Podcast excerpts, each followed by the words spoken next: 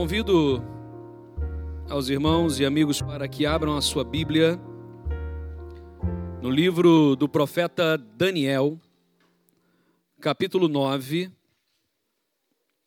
Daniel, capítulo 9.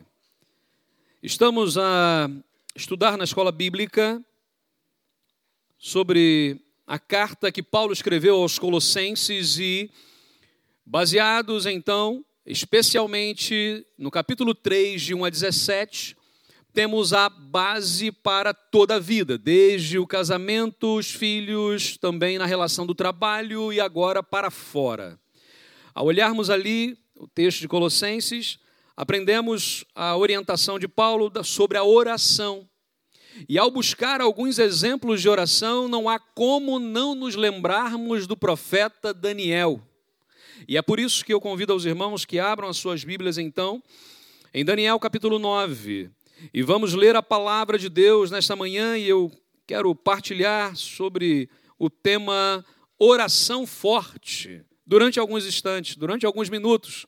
O que seria uh, esta oração forte que por vezes ouvimos, até falamos, e até pensamos que há pessoas que têm oração mais forte do que o outro. O que, que a Bíblia nos fala sobre isso e o que podemos então trazer para a nossa prática de vida? Daniel, capítulo 9, versículos de 1 a 19, diz assim o texto bíblico. Eu vou ler na nova versão internacional, NVI, mas os irmãos podem acompanhar na sua própria versão. Diz assim a palavra de Deus. Dario, filho de Xerxes, de origem meda, foi constituído governante do reino babilônico. No primeiro ano do seu reinado, eu, Daniel, compreendi pelas Escrituras, conforme a palavra do Senhor dada ao profeta Jeremias, que a desolação de Jerusalém iria durar 70 anos. Por isso, me voltei para o Senhor Deus com orações e súplicas, e em jejum, em pano de saco e coberto de cinzas. Orei ao Senhor, ao meu Deus, e confessei: Ó oh, Senhor, Deus grande e temível, que mantém a sua aliança de amor com todos aqueles que o amam e obedecem aos seus mandamentos. Nós, nós temos pecado e somos culpados, temos sido ímpios e rebeldes e nos afastamos dos teus mandamentos e das tuas leis. Não demos ouvido aos teus servos, os profetas, que falaram em teu nome aos nossos reis, aos nossos líderes e aos nossos antepassados e a todo o povo desta terra.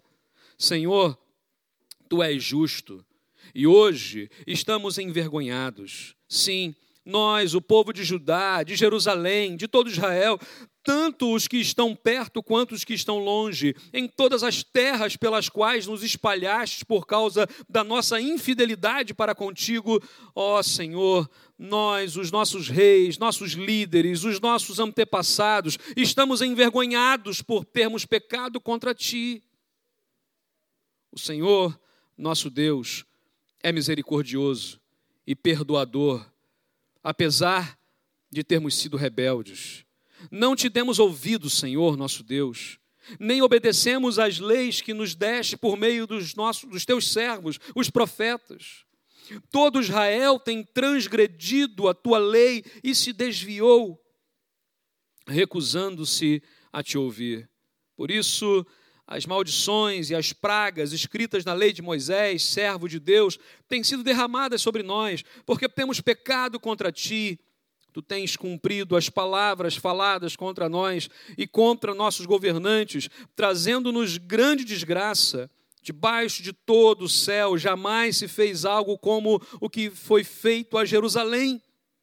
Assim como está escrito na lei de Moisés, toda esta desgraça nos atingiu e ainda assim não temos buscado o favor do Senhor, do nosso Deus, afastando-nos de nossas maldades e obedecendo a tua verdade.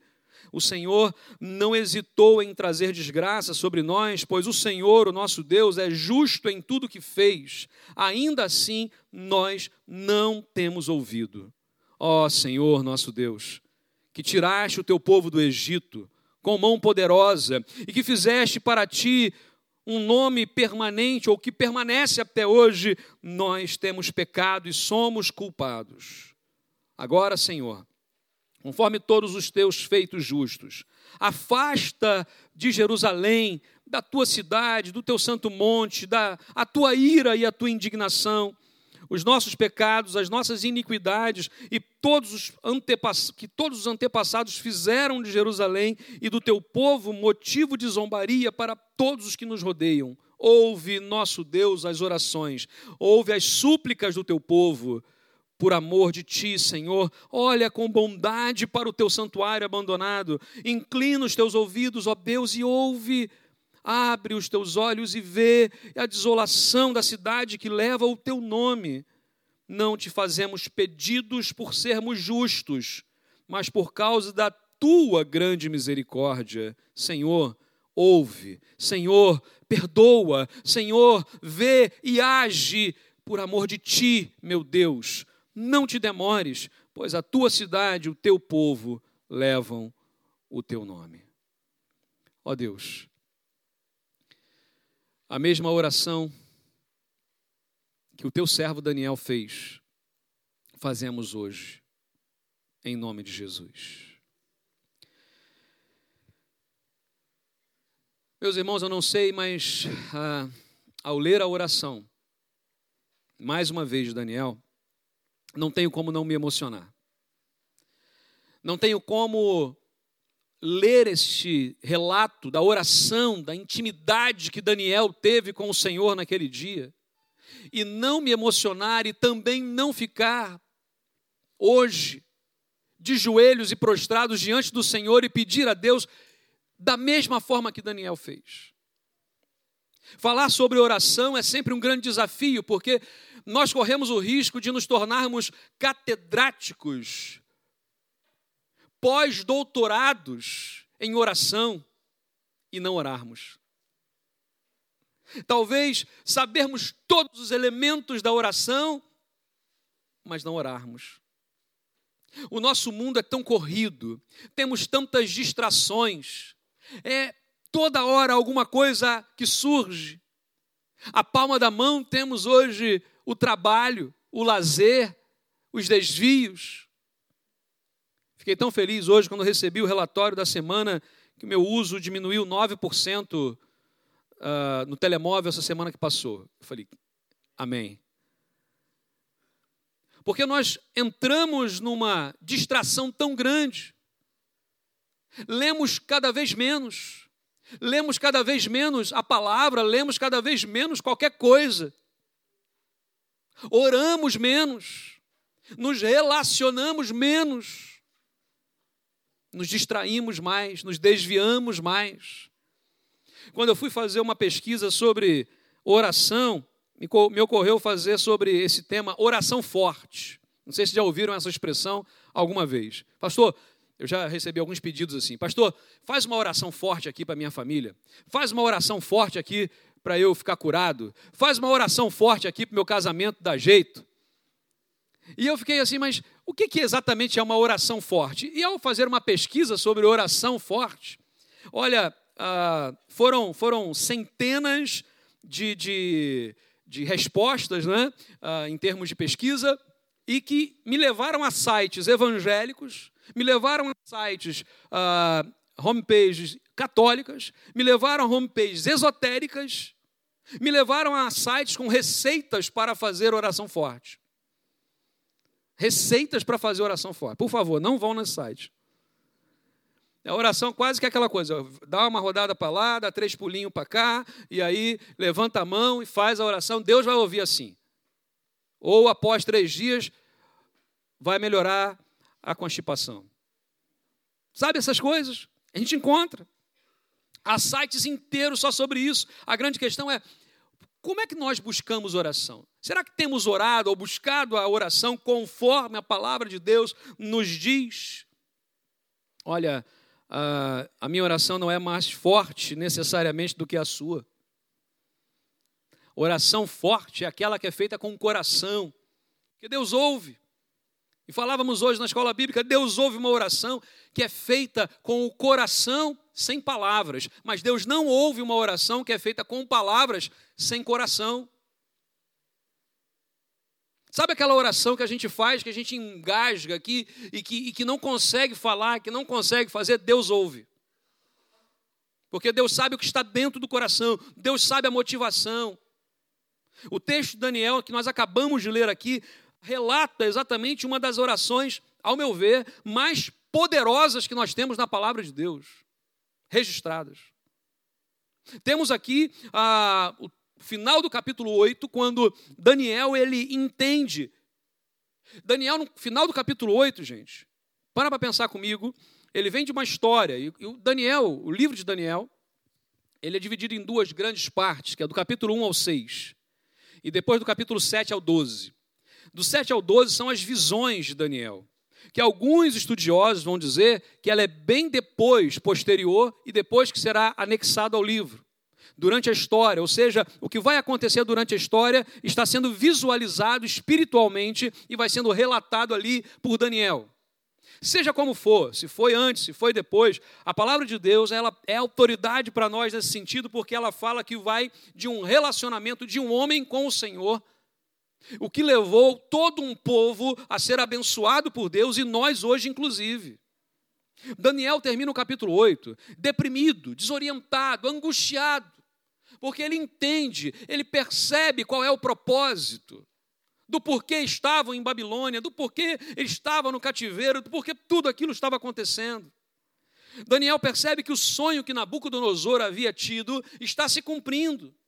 Babilônia foi derrotada, a poderosa Babilônia, o poderoso reino da Babilônia foi derrotado. Era impossível, mas foi.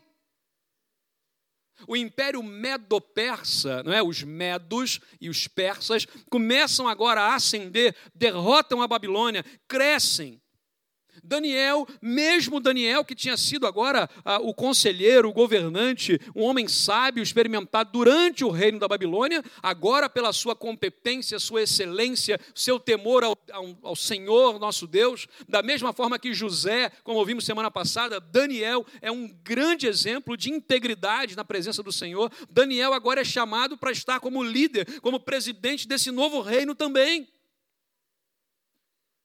Daniel é apontado ali. Daniel é jogado na cova dos leões, é salvo pelo poder de Deus. Gabriel agora dá a explicação do que é aquilo tudo. Daniel está perplexo. E diante da perplexidade dos factos, diante da perplexidade da história, diante da perplexidade de Daniel, da grandeza de Deus e de tudo que estava acontecendo, Daniel só tem uma reação: é se prostrar e orar ao Senhor. Ah, meus irmãos, se nós tivéssemos a mesma reação de Daniel hoje, porque muitas vezes, diante das situações de injustiça que acontecem, nós reagimos como ser humano que somos. E causamos mais estrago e mais dano do que nós podemos imaginar. Se diante dos problemas da vida, se diante das injustiças, se diante das questões que nós não concordamos, que achamos que estão indo contra o Senhor, se nós nos prostrássemos e orássemos como Daniel, ah, seria muito diferente mas nós queremos dar o jeito com a nossa força, com a nossa inteligência, com o nosso braço. Mas é a mão poderosa do Senhor que faz, é a mão poderosa do Senhor que age sobre as nossas vidas e que transforma o coração, o meu e o teu. Oração forte, e, obviamente, o texto é riquíssimo e poderíamos tirar aqui inúmeros princípios, mas eu vou apenas citar dois. O primeiro deles é que a oração forte, a oração verdadeira, a oração que sai do coração tem base, tem raiz nas Escrituras. Olha só o que diz o versículo 1 e o versículo 2. No primeiro ano do seu reinado, eu, Daniel, olha essa expressão, compreendi pelas Escrituras, conforme a palavra do Senhor dada ao profeta Jeremias, que a desolação de Jerusalém iria durar 70 anos. Olha só que interessante. A oração de Daniel só começa no versículo 3. Mas no versículo 2 nos diz que a sua oração, que a sua vida, que toda a sua perspectiva de mundo, a sua cosmovisão está ligada, está baseada nas Escrituras. A raiz da oração de Daniel está nas Escrituras. Todas as vezes que nós oramos sem base na Escritura, sem base na palavra de Deus, essa oração não é ouvida. É uma oração fraca. Passamos aqui a ver que Deus ele ah, estava conectado ao coração de Daniel. Daniel buscava o alimento da palavra. Diz o texto que Daniel vai perceber por causa de Jeremias. É muito provável que Daniel, né, não temos como provar isso exatamente, mas é muito provável pelo tempo, pelas datações, que Daniel, ainda quando criança, ouviu a profecia de Jeremias, ouviu Jeremias pregando. E aí diz a Bíblia que, e olha só que interessante, o texto de Jeremias, capítulo 25, versículos 11 e 12, diz assim: E toda esta terra virá a ser um deserto e um espanto. Gente, Jeremias está dizendo isso antes de tudo acontecer. Antes de Daniel ser levado. Daniel ouviu isso. E agora Daniel viveu isso. E toda esta terra virá a ser um deserto e um espanto, pregava Jeremias. E estas nações servirão ao rei de Babilônia setenta anos, dizia Jeremias. Acontecerá, porém, que quando se cumprirem os setenta anos, visitarei o rei de Babilônia e esta nação, diz o Senhor, castigando a sua iniquidade e a terra dos caldeus, e farei deles ruínas perpétuas. Daniel, agora, meus irmãos, vamos parar aqui para pensar. Daniel está estudando as Escrituras. Daniel lê Daniel lembra da pregação. Daniel começa a ter essa base no seu coração e entende sobre o tempo do cativeiro. E ele enche o coração agora de esperança. Sabe por quê? Porque nós vivemos um tempo de desespero. Ou de desesperança, poderíamos assim talvez dizer. Vivemos um tempo onde as pessoas não acreditam em mais nada. Ah, vai melhorar. Vai por quê? A gente ouve notícias e o mundo inteiro se abala com novas doenças que surgem. E só se fala nisso todos os dias, o dia inteiro. E toda a gente começa a se lembrar do passado, e há uma melancolia no ar, e as pessoas começam a ficar deprimidas. Começamos, e tem uma expressão que a gente usa muito lá no Brasil, que é achar chifre em cabeça de cavalo. Não sei se já ouviu essa expressão aqui achar chifre em cabeça de A gente começa a achar chifre em cabeça de cavalo. A gente começa a ver coisas onde não tem. A gente começa a se preocupar com coisas que não deveriam estar na pauta da nossa preocupação. Até porque preocupação é estar ocupado antes do tempo que deveria ter. Isso nos rouba o tempo. Daniel tinha nessa época, meus irmãos, mais ou menos 85 anos de idade. Daniel não era mais o menino de 16 anos que chegou lá. Não era mais o menino que eh, teve que fazer aquela prova dos alimentos para saber, e a primeira prova de fé na vida de Daniel, de comer legumes e água e ficar mais forte do que os que não comiam, aquilo comia a comida do rei, os manjares do rei. Coisas aconteceram, Daniel viveu muita coisa, passaram reinos, reis e reinos passaram. Daniel, já agora com seus 85 anos, vê aquilo que o Jeremias havia dito está acontecendo. Babilônia e caiu. E o povo está longe, cada vez mais longe, o povo está espalhado. A esperança que agora entra no coração de Daniel aos 85 anos de idade é a mesma esperança no coração daquele adolescente que foi arrancado da sua terra e levado para a Babilônia. Eu fico imaginando ah, o nosso vigor espiritual, ele é inversamente proporcional, precisa ser inversamente proporcional à nossa idade. Quanto mais velhos ou experimentados vamos sendo na fé, mais novos e vigorosos precisamos ser, porque cremos e temos a experiência com o Senhor. Diferente é ter 30 anos de convertido ou 30 vezes um. Entende isso? Precisamos amadurecer, precisamos crescer, precisamos avançar. Naquele tempo, as experiências que Daniel teve com o Senhor levou com que Daniel percebesse por que aquilo estava acontecendo. Os 70 anos se cumpriram e agora Daniel precisava caminhar. Daniel, quando era criança, como eu disse, provavelmente ouviu Jeremias falando, não sabia como aquilo ia acontecer. Quantas vezes nós lemos a palavra de Deus e falamos, como isso aqui se aplica na minha vida? Percebemos as coisas acontecendo ao nosso redor e não entendemos, não percebemos como é que isso vai me fazer melhorar, como é que isso vai me fazer crescer, como é que isso vai me tornar alguém melhor. Ele busca compreensão através da palavra, ele enche o seu coração de esperança e vai orar. O desafio que nós temos hoje é: vamos orar. Vamos orar. Tem alegria no coração? Ora ao Senhor, agradeça. Louve. Faz uma oração de gratidão e louvor ao Senhor. Tem dor no seu coração? Chora na presença de Deus. Como Jesus ensina, entra no seu quarto, fecha a porta e ora ao teu pai que te vê secretamente, e ele te recompensará. Às vezes a gente quer promover no coração de outras pessoas um sentimento de culpa, queremos promover a autocomiseração, que é fazer com que as pessoas tenham pena de nós, queremos promover a humilhação, queremos promover tanta coisa, deveríamos promover a oração. A oração, literalmente, remove montanhas, tira obstáculos, nos faz, aliás, transpor os obstáculos. Muitas vezes os obstáculos, imagina, estamos numa direção e há uma montanha à frente. E às vezes podemos orar, Senhor, tira a montanha. Quero passar. Há duas formas de passar. Fazer um túnel. E há muitos túneis, né? Que são. Agora, estamos dentro de um túnel. É estranho. Dependendo do túnel, dá até claustrofobia. A gente fica ali preso, tem toneladas de pedra em cima da gente. Há uma coisa difícil, feio.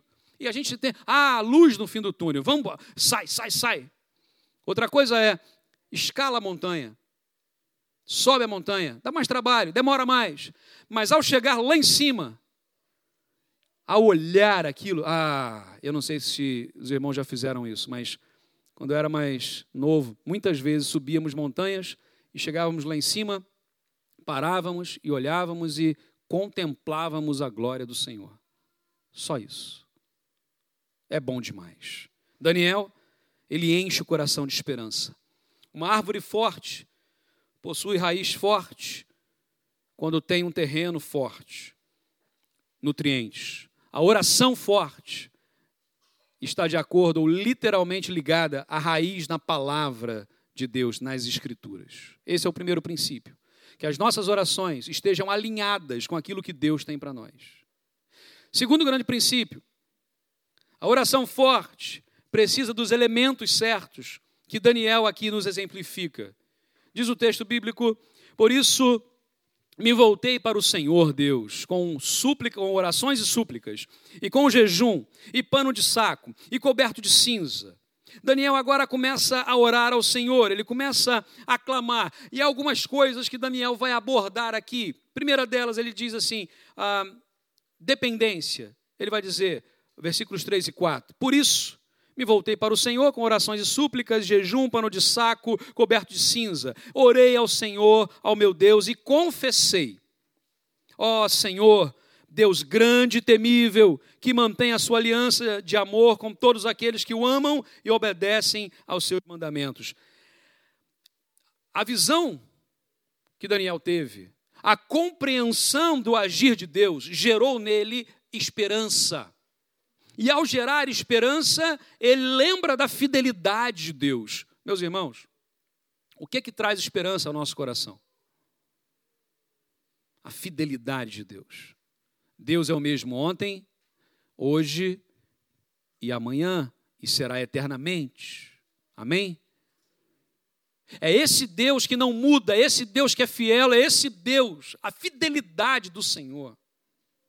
Eu fico imaginando durante aqueles 13 anos de José no Egito e passando por prisão e humilhações e tudo mais, o que que passava na cabeça dele, mas era um homem que lembrava da fidelidade. Deus foi fiel a Abraão, a Isaac, a Jacó e será comigo. Daniel, da mesma forma, lembra, ele foi fiel no passado e será agora. Mas ele só consegue fazer isso porque ele tinha experiência com o Senhor. Lamentações de Jeremias, o livro diz que nós precisamos trazer à nossa memória aquilo que traz esperança. O que, que traz esperança? Porque para falar de desgraça, para falar de desespero, toda a gente fala. Mas nós não somos toda a gente. Lembra até da minha mãe falando, né? Para algumas coisas, todo mundo faz, meu filho, faz também. Outra coisa é, você não é todo mundo. Então, assim, nós não somos toda a gente, apesar de sermos toda a gente. Que, que Jesus diz? Vocês estão neste mundo, mas não são deste mundo. Quando nós nos acostumamos à vida neste mundo, meus irmãos, perdemos a visão do reino, perdemos a visão do céu. Nós estamos aqui numa caminhada, Canaã. E é engraçado porque antigamente tinha uma, uma música que cantávamos muito que era Caminhando eu vou, para Canaã. Caminhando eu vou para Canaã, caminhando eu vou para Canaã. Se você não for, é aquela coisa toda. Eram várias estrofes.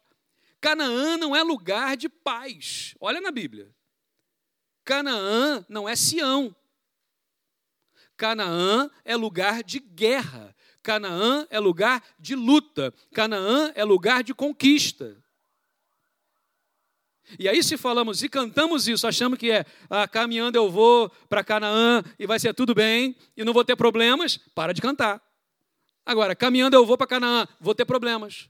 Porque na hora que eu assumo a minha fé em Cristo, problemas surgem. Na hora que eu assumo uma postura ética cristã de alto padrão no meu trabalho, poderei perder trabalho, poderei ser demitido, poderei perder clientes, poderei perder dinheiro, mas o Senhor verá a nossa integridade. Daniel, um homem que nunca negociou os seus valores. Nunca negociou porque ele sabia que Deus é fiel. Meus irmãos, quem nos sustenta é o Senhor. Nós temos que fazer a nossa parte, óbvio. Vamos trabalhar, vamos estudar, vamos trabalhar, vamos estudar, vamos crescer. Ok. Mas é o Senhor o responsável pelo nosso sustento, porque Ele é fiel, a fidelidade do Senhor. O segundo elemento, e aí vão vários versículos aqui, fala sobre confissão de pecados. E aqui, meus irmãos, muito cuidado. Confissão de pecados é algo que é seríssimo. Enquanto o pecado não é confessado, ele não é perdoado. Eu vou lembrar uma coisa: precisamos lembrar todo dia: pecado mata. De novo, pecado mata. Não é brincadeira. A Bíblia diz que o salário do pecado é a morte. E não podemos brincar com o pecado, não podemos ter um pecadinho de estimação. Não podemos ter um quarto fechado na nossa casa onde o Senhor pode ir em todos os cômodos do nosso coração, menos naquele quartinho, porque lá não pode entrar. Mas o mau cheiro que pode sair daquele quartinho pode inviabilizar ficar naquela casa. Me lembro de uma história onde uma pessoa que alugou uma casa disse ao, ao inquilino, ao locatário, que ele podia usar a casa inteira, casa maravilhosa, mas um quartinho era dele, o dono, e não queria que mexesse, não podia abrir.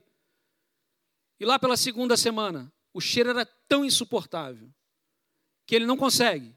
E quando ele arromba a porta, havia lá dentro um gato morto, apodrecendo o cheiro da podridão daquele quartinho inviabilizou ficar naquela casa. A questão é, quando temos um pecado, e, a, e sem fazer graduações de pecado, mas e quando eu falo pecadinho, me entendam, é apenas uma forma de falar. Porque pecado, grande ou pequeno, mata, do mesmo jeito. Quando temos um pecado, falamos, ah, mas é só isso.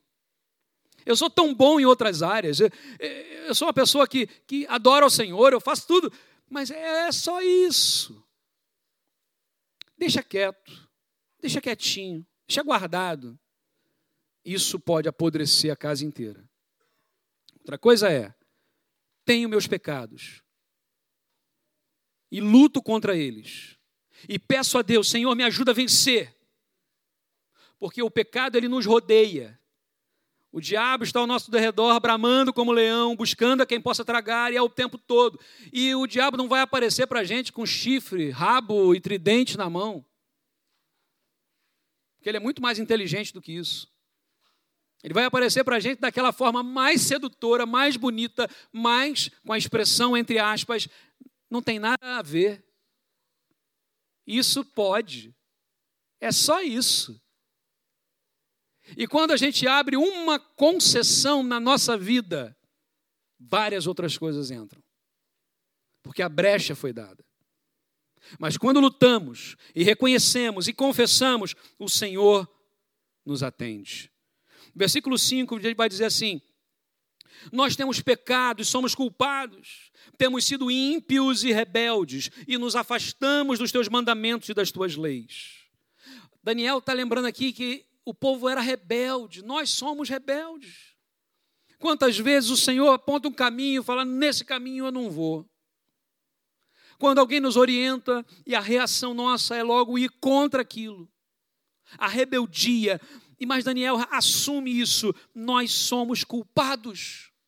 Gente, quando alguém nos alerta sobre um pecado, duas reações podemos ter. Uma é tentar desviar, nos justificarmos e dizer: não é bem assim. Outra é, verdade, eu sou culpado e eu preciso do Senhor. Uma traz morte, a outra traz vida. Uma traz angústia, a outra traz paz. Daniel agora se, se derrama na presença de Deus e fala: Senhor, perdoa porque eu sou rebelde. Perdoa, Senhor, porque eu sou culpado. Eu tenho me afastado. No versículo 6 vai dizer assim: Não temos ouvido os teus servos, os profetas que falaram em nome do, ao teu nome, em teu nome aos reis e aos líderes e aos antepassados e a todo o povo desta terra. O que Daniel está dizendo é: nós ouvimos e desprezamos a palavra que foi anunciada para nós. Meus irmãos, os profetas aqui citados eram os pregadores da palavra. Pregadores imperfeitos, como hoje, como somos ainda, imperfeitos. Mas quando a palavra de Deus é anunciada, precisamos ouvir a palavra. E não podemos desprezar. Daniel reconhece que eles não deram ouvidos à palavra de Deus. Versículo 10: Não te demos ouvidos, Senhor nosso Deus, nem obedecemos às leis que nos deste por meio dos teus servos, os profetas. Agora, não só a indiferença, mas a desobediência. Qual é o primeiro pecado, vamos dizer assim, que existe? E por que, que o homem foi expulso lá do jardim? Pela desobediência. Nós somos desobedientes. Uma criança, logo ainda pequenininha, qual é a primeira coisa que ela faz? Desobedece é o tempo todo desafiando o pai, é o tempo todo desafiando a mãe, é olhar e fazer. Deixa eu ver até onde vai. Estica a corda até o limite. O que, que a gente faz com Deus? É exatamente a mesma coisa. Há momentos que não, há momentos que estamos bem, há momentos que estamos espiritualmente mais conectados com o Senhor, integrados na igreja, estamos juntos, sendo fortalecidos uns aos outros, ou fortalecendo uns aos outros, mas há momentos que não que desobedecemos frontalmente a palavra de Deus. A Bíblia diz: olha, tenham comunhão uns com os outros. E quando estamos na igreja, ou no contexto de igreja, não temos comunhão, é pecado. Quando a Bíblia diz, adorem ao Senhor de todo o seu coração. Quando estamos e não adoramos de todo o coração, também pecado. Para para pensar, faz a lista. Somos desobedientes não conseguimos um dia sequer obedecer todas as leis do Senhor. Não conseguimos. Daniel continua a oração e no versículo 13, na parte final, ele vai dizer assim: ainda assim, não temos buscado o favor do Senhor nosso Deus, afastando-nos de nossas maldades e obedecendo a tua verdade. Olha, Daniel diz o seguinte: apesar disso tudo, a gente sabe disso tudo, mesmo assim a gente continua. Meus irmãos, eu não sei. Há pessoas que dizem assim: ah, eu sei que isso é errado, mas isso me traz prazer e eu vou continuar. É por minha conta e risco.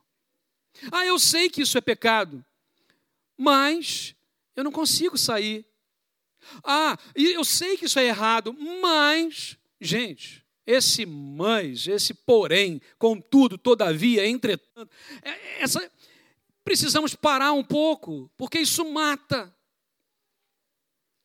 Daniel fala sobre isso, reconhece isso.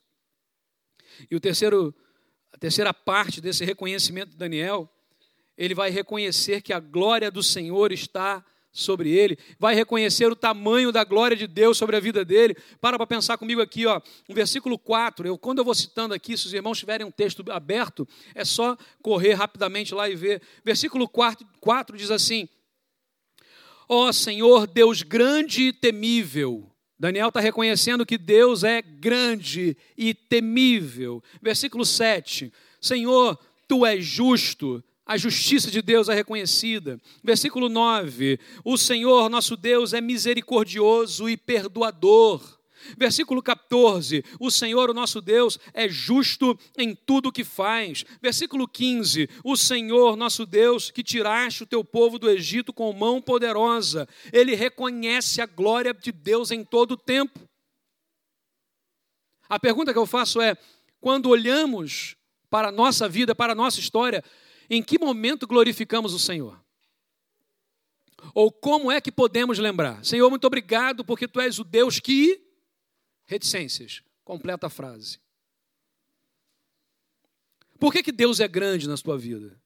Por que, que Deus é justo na tua vida? Por que, que Deus é perdoador e misericordioso na tua vida? Por que, que Deus é aquele que traz a paz? Por que, que Deus é justo? Por quê?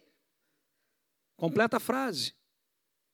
Cada um de nós tem uma lista a fazer. No quarto, ainda, clamor.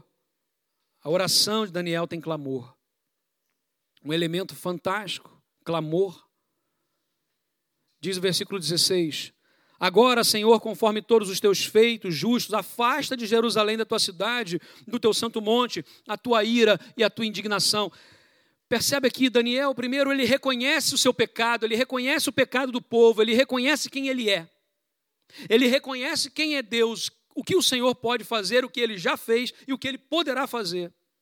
E agora, a partir desse momento, ele começa a clamar ao Senhor, a pedir de uma forma muito intensa ao Senhor: Senhor, tudo isso é verdade, mas tira a tua ira, porque nós não aguentamos. Não dá para lutar contra Deus. Diante de Deus, o que precisamos fazer é nos rendermos.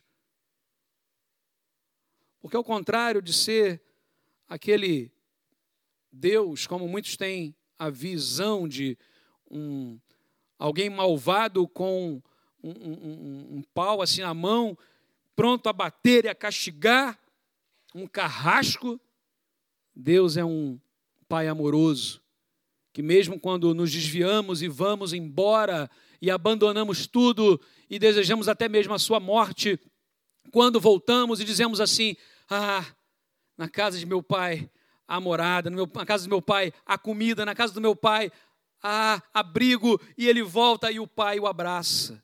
Lembra dessa parábola? Não é isso que Deus faz com a gente?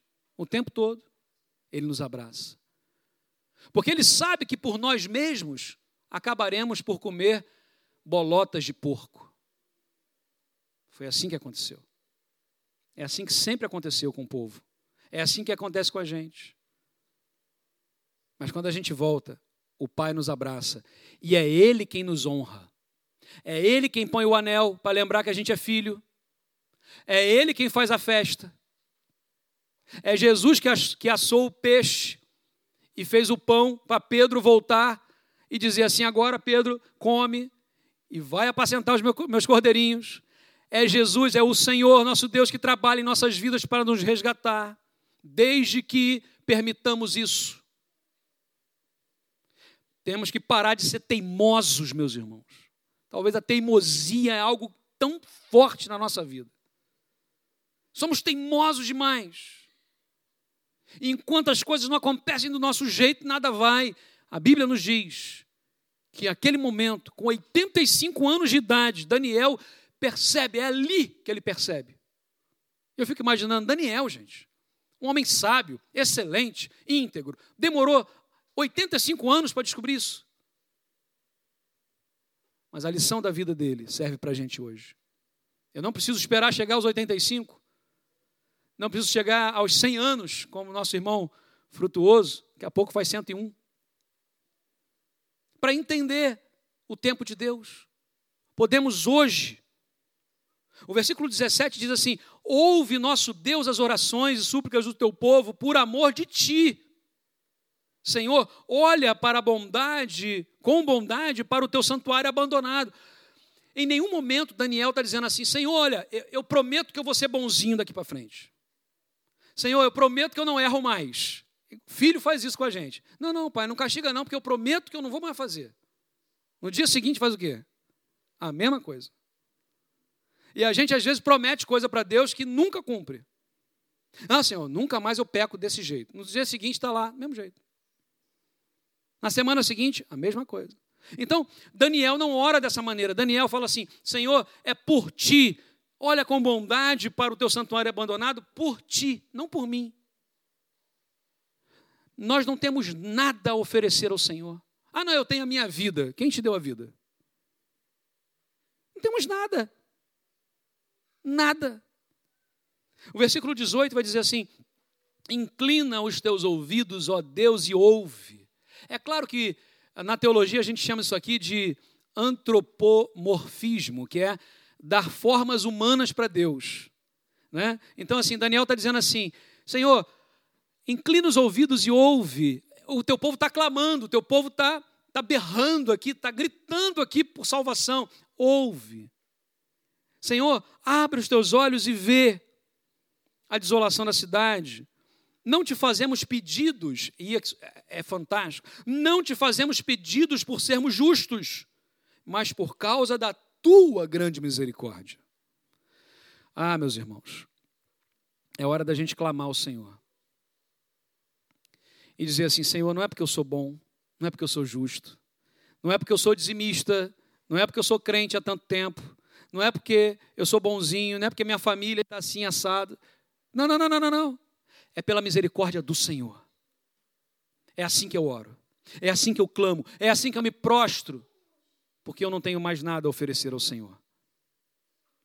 E o versículo 19, ele encerra a oração dizendo assim: Senhor, ouve. Senhor, perdoa. Senhor, vê e age.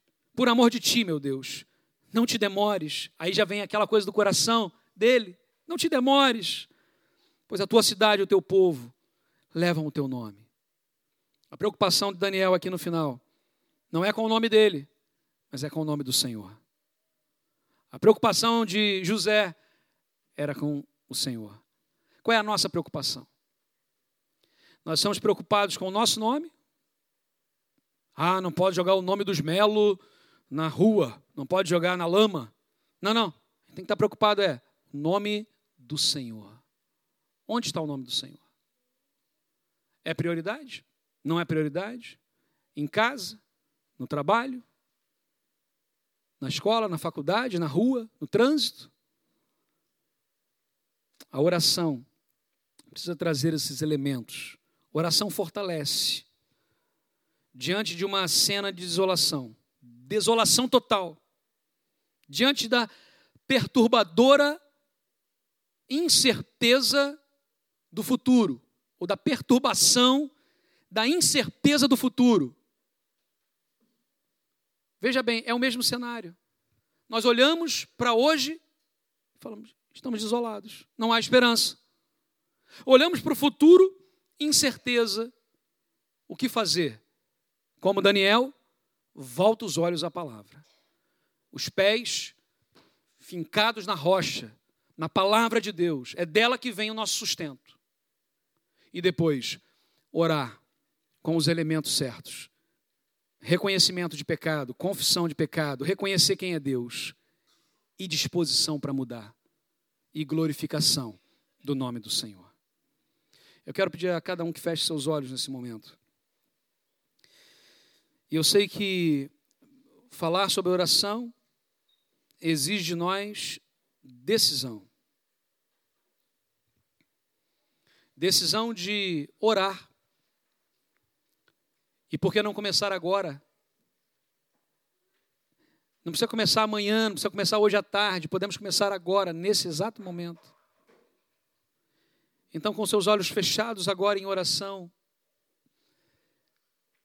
Primeira coisa, confessa ao Senhor aquilo que está no teu coração, que tem atrapalhado a tua vida, atrapalhado a comunhão com as pessoas. Para de tentar justificar, para de tentar achar o problema no outro. O outro pode ser o pecado, se for, Deus agirá. E nós não podemos mudar o coração de ninguém. Aliás, não conseguimos mudar nem o nosso. Só o Senhor consegue. Então, o tempo hoje é de oração para Senhor age no meu coração, age no coração das pessoas que estão ao meu redor. De uma forma simples, faz a tua oração nesse momento. Enquanto essa música será tocada e louvaremos ao Senhor, mas faça a tua oração, em nome de Jesus.